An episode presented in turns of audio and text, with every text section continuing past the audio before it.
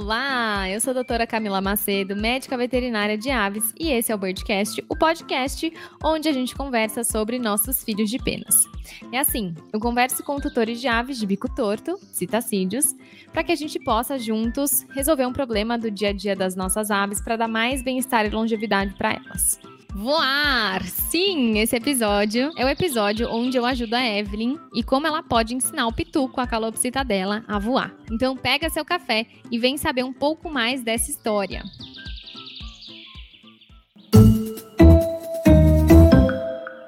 Oi, Evelyn! Oi. Oi, tudo bem? Tudo bem? Bom dia, né? Bom dia! Como é que você tá? Eu tô bem. Tá bom, Evelyn, me fala da onde você tá falando. Paraíso do Norte, Paraná. Paraná. Paraná. Que legal. E como é que você me achou aqui no, no Instagram? Ah, eu, como eu, eu sou a louca de pesquisar tudo sobre ave, aí eu tava olhando assim meu feed, aí apareceu um vídeo seu no Explorar. Uhum. Aí eu, opa, vou seguir, vou acompanhar pra mim não perder conteúdo. Que legal. Faz quanto tempo mais ou menos que você me acompanha? Ah, eu acho que tem uns três meses, mais três ou menos. Meses. No máximo. Assim. Tá. É recente. Legal, que bom. Seja bem-vinda, viu? Obrigada. É, Evelyn, me fala, quem que você tem aí na sua casa de ave? Que espécie? Quantos eu tenho animais? uma calopsita. Uma calopsita. Como chama? Pituco. Pituco. É macho mesmo? É macho. Os comportamentos é totalmente de macho, desde pequenininho. Legal, Evelyn. Como é que eu posso te ajudar com o pituco? Então, é o seguinte, eu tenho uma única dúvida em específico que eu não consegui sanar ela de jeito nenhum. Por isso que eu estou aqui, Evelyn, para te ajudar. é o seguinte, o pituco eu peguei ele com no máximo uns 40 dias. Ele veio para mim ainda na papinha. Então a gente passou por um processo de desmame e foi muito rápido, foi tranquilo, não tive problema com isso. Passamos pelo processo tudo e já veio para mim com a asa cortada desde o criador. Eu acho que ele chegou ali nos 30 dias ele já cortou a asinha. E agora a casinha tá crescendo, as peninhas estão caindo, tudo tá ficando coisinha mais linda.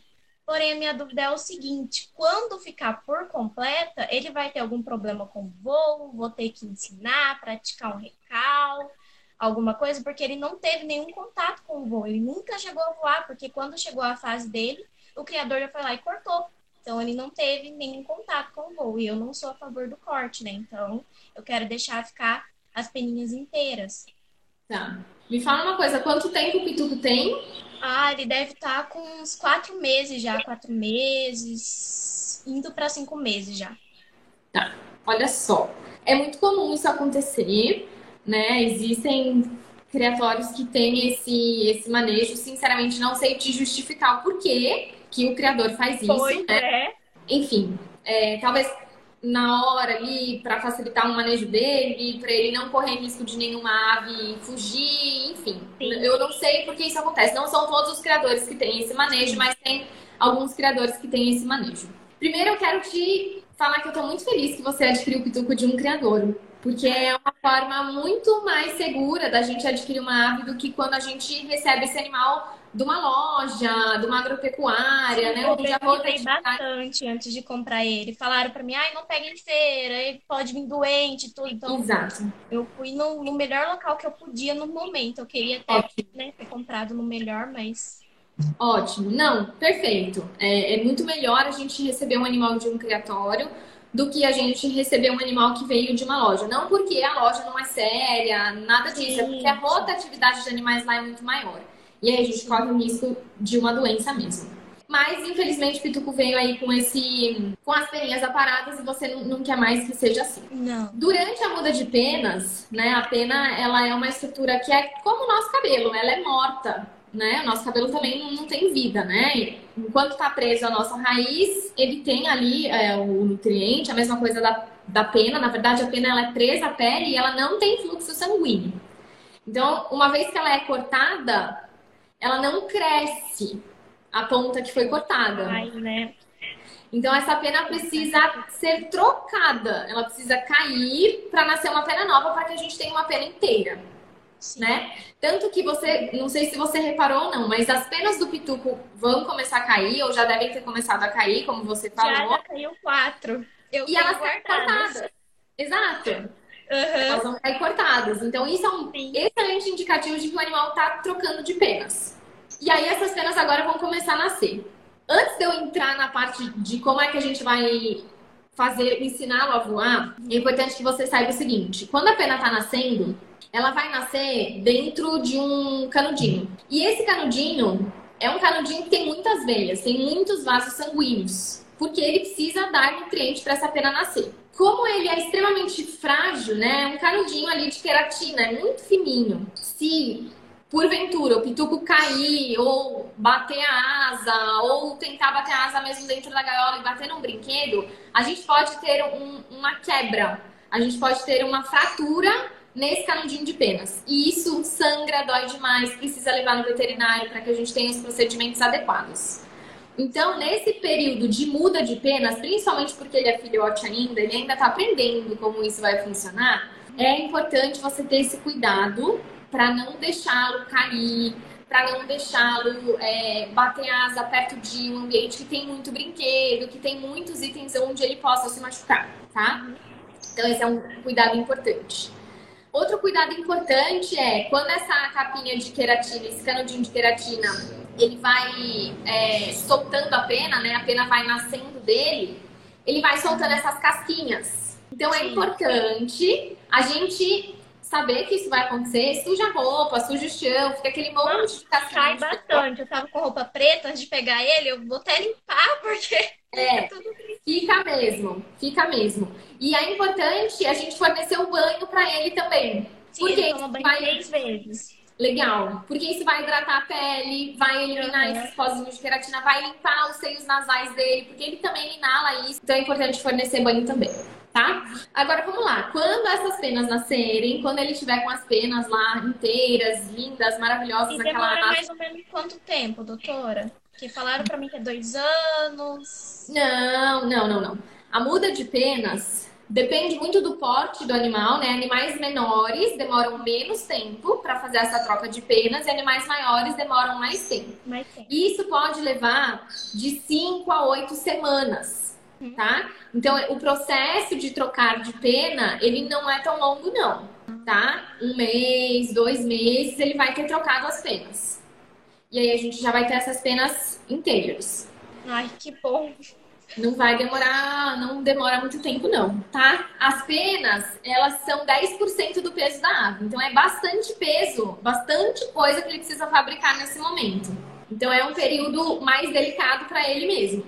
Pode ser que tenha dias que ele fique mais quietinho, pode ser que tenha dias que ele fique mais irritado, mais manhoso. O, o meu pescoço, quando ele tá mudando de penas, ele fica mais dengozinho mesmo. Ele fica mais quietinho, mais na dele, porque é um processo que incomoda, tá? Faz parte. Mas isso passa. E isso vai acontecer ao longo da vida dele, uma vez a cada seis meses, uma vez a cada um ano. Então, isso faz parte, né? É fisiológico, isso precisa acontecer. E agora, então, como que a gente faz para ensinar? A gente vai ter que ensinar ele a voar, né? Ele nunca voou. Nunca ele, teve contato, tadinho. É, inclusive, um cuidado que a gente precisa ter é pode ser que quando ele, ele ainda estava no criador e ele deve ter tentado voar, Pode ser, tá? E a gente não tem como afirmar isso, a gente não tem histórico. Que ele tenha tentado e não tenha conseguido, porque as penas já estavam lá paradas, e aí ele ficou um pouquinho frustrado com isso. Então ele vai ser inseguro. Ele não vai ter segurança de voar. Então a gente vai ter que, igual a gente ensina um neném a andar, a gente vai ter que segurar nas mãozinhas dele e ensiná-lo a voar. Que bonitinho. Tá? É. É um processo Depende muito da ave, pode levar mais tempo, menos tempo, mas o que a gente tem que pensar também é que para voar, não a gente não depende só das penas. Tem a gente... toda uma coordenação ali da parte deles, né? É, a gente tem que ter toda essa coordenação, a gente tem que ter toda essa segurança, a gente tem que ter uma boa musculatura, porque voar é um exercício físico. E se ele não tem músculo, e ele não tem, porque ele nunca voou, ele precisa ir ganhando esse músculo para que ele consiga voar. Igual natação, né? Se a gente pudesse fazer uma analogia, voar seria basicamente fazer aquele nado borboleta. Poxa, cansa pra caramba. né? É, exige muito para que a gente consiga fazer esse nado borboleta aí na água. E o mesmo vai exigir das nossas aves. Exige fôlego, exige músculo, exige coordenação, exige um monte de coisas. O que eu consigo te uh, dizer é: tenha bastante cuidado, porque ele vai errar, ele vai cair, ele vai, não vai ter coordenação no começo. E a gente precisa ter cuidado primeiro para ele não se machucar, sempre manter isso de forma segura. E como que a gente faz isso? sempre incentivar ele a começar a voar ou em cima da cama, ou em cima do sofá, ou colocar. Ele fica aqui, ó, quando eu mexer com ele, aqui atrás, na minha cama. Isso é ótimo, porque se ele cair, ele não vai se machucar. É, foi o que, eu, mais ou menos o que eu imaginei, por ser macio, né? Sim, exatamente, exatamente. E a melhor forma da gente começar a ensinar, ele já sobe no seu dedo? Sobe, no... sobe até na minha cabeça.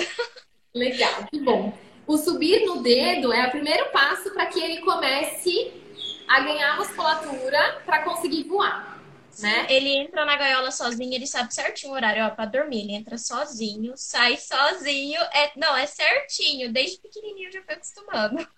Como é que você acostumou isso? Não, eu peguei, cheguei, assim, quando ele chegou logo em casa, deixei o tempinho dele ali, que eu deixei uns três dias ele quieto no cantinho dele, porque a gente tem que deixar respeitar, né, o tempo da ave. Aí depois eu fui estimulando, ó, a hora de dormir, ó, você vai entrar certinho pra dormir. Pois ele sabe, ó, é hora de entrar. Eu só vou perto assim, ó, porque por ele não pular tudo e também não ter uma escadinha, eu queria colocar uma escadinha pra ele subir, sabe? Uhum. Mas não encontrei ainda do tamanho da gaiola que fica uma altura boa. Então eu vou assim perto com o dedo ali da portinha, ó, é pra entrar. Aí ele vai, vai entrar certinho, vai no puleirinho, acabou. Olha só. Na hora de sair também, mesma coisa. Vem Pituco, desce, ele vem, sobe da grade e sai. Nossa, eu vou falar em nome de muitas pessoas que, que me seguem aqui, que elas vão ter uma invejinha boa de você. Porque tem Sério? gente que sofre para pôr o bicho na gaiola, tem gente que sofre para tirar Não, o bicho da gaiola. Certinho, horário que é pra dormir, certinho. Que bom, isso é sinal de que desde pequenininho você já condicionou ele a fazer Ui, isso. Desde e, ó, desde... Facilita a vida. Hoje facilita, facilita mesmo. Que bom, que bom. Então, o ato dele subir no seu dedo é a melhor forma da gente começar a fazer ele ganhar musculatura. Como que você vai fazer isso? Eu não tô com nenhum puleiro aqui, mas vamos supor que uhum. você pode até fazer no, no, numa mesa, na própria cama mesmo. Colocar o seu dedo cada vez é, um pouquinho mais distante dele. Porque ao invés dele só subir, ele vai ter que dar pequenos pulinhos. Pulso, né? É, ele vai é ter que dar aquele pequeno pulo para ir pro seu dedo. Mas assim, uma distância de, sei lá, 2, 3 centímetros no começo.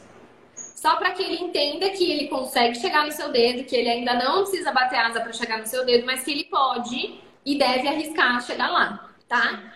E aí, aos pouquinhos, e assim, eu não sei se você já utiliza esse mecanismo ou não, do reforço positivo. Ah, sim. Uhum. Já. Ótimo. Sempre através do reforço positivo, né? Como é que funciona? Sim. A gente sempre entrega algo para o animal, algo que ele gosta muito, tem muito valor para ele, depois que ele fizer algo que a gente solicitou que ele faça. Geralmente a gente acaba entregando algum alimento, mas não são só alimentos que funcionam nessa parte de reforço positivo. Então, começar a estimular ele a pular no seu dedo e não só subir no seu dedo. Eu não sei se você já viu ou não, mas existem uns puleirinhos de treino. Esse aqui não é um puleiro de treino, mas é um puleiro legal para você ter. Ah, eu já vi já para mim comprar, mas acabei principalmente para pesagem, né? Eles falam Exato. É Exatamente. Exatamente. Por quê? Porque isso aqui você consegue colocar em cima da cama, né? coloca em cima da cama, o pituco vai estar tá aqui e você coloca o seu dedo aqui. Então ele vai ter que dar um pulinho. E aí você vai aumentando essa distância. Se você já tem um puleiro desse, você consegue colocar em cima da cama, se ele cair, ele ainda tá na cama. Entendeu? Para quem não tem puleiro de treino, não dá para ensinar a voar? Não, é lógico que dá. Só que a gente precisa ter um cuidado extra. Porque se a gente vai fazer isso em cima de uma mesa, ou se a gente vai usar o dorso de uma cadeira para o animal subir, a gente precisa forrar esse chão, botar alguma almofada para que, caso o animal caia, ele não venha se machucar. O ideal é que ele não caia. Por quê? Porque vai frustrar ele e vai fazer com que ele fique ainda mais inseguro. Então, não, não é legal a gente forçar muito essa distância antes dele ganhar segurança. O legal é a gente ter uma distância em que ele fique bastante seguro, então repetir 3, 4, 5, 6, 7 dias a mesma distância. confortável, né? Perfeito. E aí a gente aumenta um pouquinho essa distância. Ele vai começar a dar pequenos pulos. Aí repete mais 7, 10 dias a mesma distância. Aumenta um pouquinho. Porque a gente não precisa pensar que ele só precisa ganhar confiança, ele também precisa ganhar músculo. Não vai ser do dia para noite que ele vai sair voando. Porque ele precisa de músculo para isso. E a gente vai ganhando isso aos poucos. É como se fosse uma fisioterapia. Você já fez fisioterapia? Não. Sorte a sua. Porque é meio chato. Eu já fiz fisioterapia pro joelho, já fiz fisioterapia pro pulso, já fiz fisioterapia pra coluna. É muito chato. É, eu tenho, tenho alguns problemas aí. E quando a gente tem que fazer fisioterapia, a gente tem que fazer o mesmo movimento. Eu uma vez fiz fisioterapia pro pulso. É o mesmo movimento várias vezes, por vários dias seguidos. Para quê? Para que a gente ganhe esse fortalecimento. Para que a gente ganhe essa musculatura tá? Então a gente tem que pensar da mesma forma quando a gente vai ensinar mal e voar. Não é só das penas que ele precisa. E é, um, é um complemento, né? Tudo um complemento, um liga ao outro. Um vai ligando o outro. E o que eu te indico também, Evelyn, já que você mencionou a pesagem, você já pesa o pituco? Já, desde quando ele chegou aqui, desde quando estava na papinha. Eu comprei justamente só para pesar ele. Ótimo, perfeito é interessante que você faça essas pesagens com ele. Continue fazendo. Principalmente nesse treino de voo. Você vai observar? Na verdade, você pode observar dois cenários, tá? O primeiro cenário é que o pituco vai começar a perder peso. E isso vai significar o quê? Que ele está gastando mais energia do que ele está consumindo. Então a gente precisa ajustar a quantidade de comida que ele vai comer nesse período. Fortificar, né? Exato. E o outro cenário que você vai ver é o Pituco ganhando peso. Por quê? Porque ele vai ganhar músculo. E músculo pesa. Igual academia. Igual academia. Igual academia. Exatamente. Tá, então a gente pode notar essas duas variações na balança. Ou ele pode perder um pouquinho de peso e a gente tem que ajustar a alimentação, ou ele pode ganhar um pouquinho de peso. E quando eu falo um pouquinho, é um pouquinho, né? Não vai, ah, nossa, ele ganhou 10 gramas, 15 gramas, é muito peso para ele. Ele vai ganhar um pouquinho de peso nessa desenvoltura de musculatura também, tá? Então é legal acompanhar para que a gente agora saiba qual vai ser o peso dele é, depois que ele começar a praticar aí é, o voo.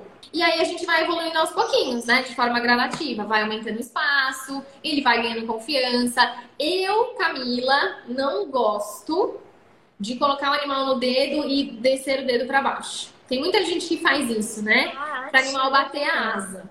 Eu não gosto. Eu não gosto. Eu, eu acho que é desconfortável para animal. É, ele acaba batendo asa naquele desespero, né? De, poxa, tô caindo. É, então eu não gosto. Eu gosto de ir evoluindo o treino aos pouquinhos. Fazendo ele pular, ganhar musculatura e aí a gente começa a aumentar a distância e ele começa a bater um pouquinho as asas. Uh, e aí depois a gente tem um animal. Eu, eu acredito, pela minha experiência, assim, o pescoço, o pescoço e a Magali, que são os meus, meus pequenos agapodes, eles também não vieram voando e eu tive que ensiná-los a voar. A Magali demorou bastante tempo para aprender a voar. Eu acho que ela deve ter demorado, sei lá, uns oito meses. Ela demorou bastante. O pescoço foi mais rápido. O pescoço acho que levou uns três, quatro meses e ele estava voando. Então isso varia muito de animal para animal. Depende da ave, né? E depende muito também do quanto a gente estimula. Aham. Uhum. Ele já tenta, ele voa até numa altura assim considerável, sabe? Tá. É, eu não sei se é pelos estímulos, porque eu já fica ali, vem aqui, tudo. Ele gosta muito de subir através da roupa, sabe? Ah, assim, sim. daqui, sobe, igual a minha aranha. Uhum, vai escalando, né? É, aí o que, que eu ando fazendo ultimamente? Uma distância maior para ele ter que voar, dar aquele, dar aquele pulinho para ele chegar mais perto. Então, cada vez mais eu percebo que o voo tá ficando mais alto ainda. É, e assim vai.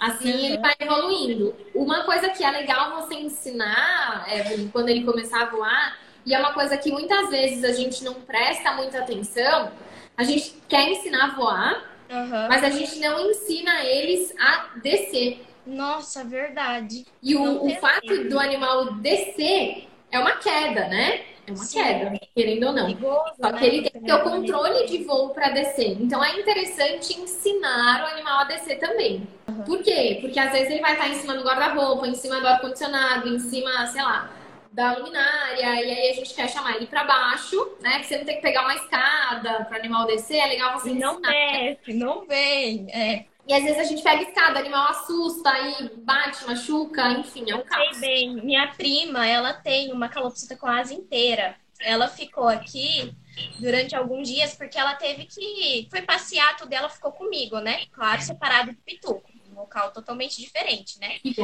Aí eu cuidando dela, tudo é totalmente diferente. Uma ave de asa inteira você vê que é bem mais desenvolta, bem mais ativa. É totalmente diferente. Eu fiquei assim, assustada. Eu peguei, soltei ela, tudo, fechei toda a casa, tudo certinho, fui mexer com ela. Eu, assim, só abri a gaiola, ela voou em cima da minha cabeça, já veio em cima de mim, é a coisa mais linda. É muito gostoso a gente poder proporcionar o voo para eles, sem contar os é. benefícios é. que o voo tem, né? de atividade física, melhora a circulação, melhora a saúde cardiovascular. É realmente é, um, um, exercício onde a gente precisa do animal bastante focado. Então, isso é importante para a gente estimular a cognição dele também. Então, a gente tem muitos benefícios. E é legal você já começar a treinar o pituco, o recall, né? Eu chamo, ele vem, eu chamo, ele vem. Sim, ele já faz isso já, só que andando, tadinho. Por exemplo, se eu tô no outro cômodo da casa e ele tá aqui no meu quarto, eu já acostumei, ele sabe que o estralo é pra vir. Chama, vem. Uhum. Não importa onde ele tá. Se ele tá brincando, se ele tá comendo, ele para o que tá fazendo pra ir ver. Opa, ela tá me chamando, né? Uhum. Então ele sabe. Que legal. Isso é muito bom. Porque no momento em que ele de novo, tiver mais alto, tiver em outro lugar e você. Esses dias eu entrei no quarto onde fica o pescoço da Magali eu olhava, olhava, olhava. Falei, gente, cadê o pescoço? Eu não achava ele de jeito nenhum. Não achava. Não, nem eles gostam de ficar em cima do ar-condicionado. Nem em cima do ar-condicionado ele tava. Eu falei, sei lá, cadê esse bicho? Não sabia onde estava. Ele tava enroscado, enroscado não, né? Escondido uhum. atrás da cortina, assim, Ai, é absurdo. E aí, no ato de eu chamar, chamar, chamar, aí ele veio. Uhum. Né? Então é importante. Às vezes a gente, né, poxa, onde tá? Não tô vendo. Aí não a gente encontra. É, a gente chama, eles respondem. Então é, é muito positivo. E a gente precisa sempre lembrar, para animais que não têm a asa parada, existe o risco de fuga. A gente não pode deixar de lembrar disso. E é muito, infelizmente, é muito comum acontecer vira e mexe aparece, né? Post de papagaio perdido, calopsita perdida, ringneck perdido, enfim. Nossa, direto no grupo que eu tô de calopsita, é toda hora, é todo dia. Ai, minha calopsita fugiu. E às vezes calopsita até casa parada, né? Exato. Bastante, Exatamente. bastante. O bastante. que dificulta ainda mais a gente recuperar essa ave. Então, é legal a gente já treinar tanto o recall quanto a ave descer. Por quê? Deus me livre guarde acontece da ave escapar, fugir a gente consegue recuperar Chamar, né? Chama tudo. Verdade. Então é legal ensinar. Tá bom? Mais alguma dúvida, mais alguma pergunta, Evelyn? Ah, sim, tem mais uma que é sobre o local onde o pituco dorme. Eu tenho o costume de cobrir a gaiola com um pano claro, porque onde ele dorme já é escuro, sabe? Consideravelmente escuro. Eu deixo uma portinha ali de, de luz, ele dorme aqui no quarto, aqui que tem ao lado reservado só para ele, não onde ele fica. Dá seis e pouco, sete, ele já fica assim, ó, me coloca para dormir, precise dormir. já sabe certinho. Porém, agora nesse calor, minha preocupação é o quê? Eu deveria também cobrir a gaiola, tudo, porque eles sentem muito calor, não onde ele fica é, é, mais fechadinho, tudo corre ar também, normal. Mas será que ele não ficaria com calor dentro da gaiola, né? Eu sempre deixo um espaço ali para correr ar embaixo assim da gaiola, eu não cubro por completo, né? Porque nem pode não circular ali dentro. Daí eu deixo sempre um espaço. Aí eu fico meio assim, meu Deus, será que ele tá com calor? Não tá? Eu fico com essa dúvida. É, depende muito, assim. Você cobra a gaiola porque ele gosta que você cobra a gaiola? Sim, ele já percebi que ele se sente mais seguro. Já fiz o teste, sabe, de não cobrir a gaiola. E aconteceu dele se assustar duas vezes na gaiola. Tá, à noite ele acabou o que você pode fazer é cobrir metade da gaiola e a outra metade que não vai ficar coberta, você deixar de frente para uma parede, porque aí a chance de ter alguma movimentação dele enxergar alguma coisa é menor. E aí a parte que vai ficar exposta, digamos assim, aí você cobre. Mas é difícil falar se vai ou não vai ficar muito calor, depende muito do ambiente, depende muito da movimentação de ar, se bate sol durante o dia, se não bate. É, a gente precisa fazer um bem, bem pouco. É consideravelmente um dos locais mais frescos, assim, da casa. Que bom. Sabe? Que bom. O que que acontece? O ato de cobrir a gaiola, ele não esquenta a ave. Isso é um erro a gente pensar que cobrir a gaiola vai esquentar a ave. Principalmente no frio. Quando a gente cobre a gaiola no frio, a gente não está mantendo essa ave quente. A gente está impedindo que tenha circulação de ar a gente impede o fluxo de ar, a corrente de ar. É só isso, uhum. tá? Então, é, tem que entra no quarto à noite, fica lá uns 5 minutinhos, vê se tá muito calor, se você fica com calor, se você ficar com calor, pode ser que a gente precise melhorar um pouquinho essa circulação de ar aí. Se não, tá tudo bem, tá? Se não, faz isso que eu te falei, cobre só uma lateral, a outra lateral você deixa para uma parede, porque a chance de ter uma movimentação e ele se assustar é menor, tá bom? Então tá bom, muito obrigada pela sua participação, adorei te conhecer. Imagina, eu que agradeço. Espero que eu tenha te ajudado. Tá? Bastante, não. Era uma, uma dúvida que eu realmente não tinha conseguido acessar em nenhum lugar sobre o voo. Eu já estava super preocupada. Eu, meu Deus, o que, que eu vou fazer? Mas realmente tirou todas as minhas dúvidas. Que bom, fico muito feliz, tá bom? Se precisar, conte comigo. Tá, tá bom? Obrigada. Viu? Prazer, viu? Obrigada a você. Imagina. tchau. tchau. Bom, olha só, a dúvida da Evelyn foi muito boa, muito importante. Acredito que seja a dúvida de bastante gente, né? Que, que quer aí começar a desenvolver uh, o voo com a ave. Aproveito para falar que eu não sou a pessoa do voo livre, tá?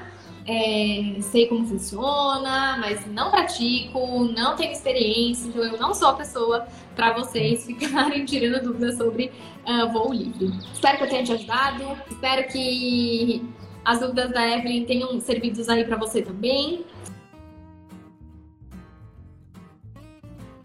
E se você ainda não me segue nas redes sociais, o meu Instagram é arroba doutora Camila Macedo e eu também tô no YouTube no canal Doutora Camila Macedo. Eu gosto muito de compartilhar dicas, receitas dia a dia das minhas aves, então aproveita para me acompanhar e aprender cada vez mais sobre como prevenir doença, dar mais longevidade e bem-estar para sua ave.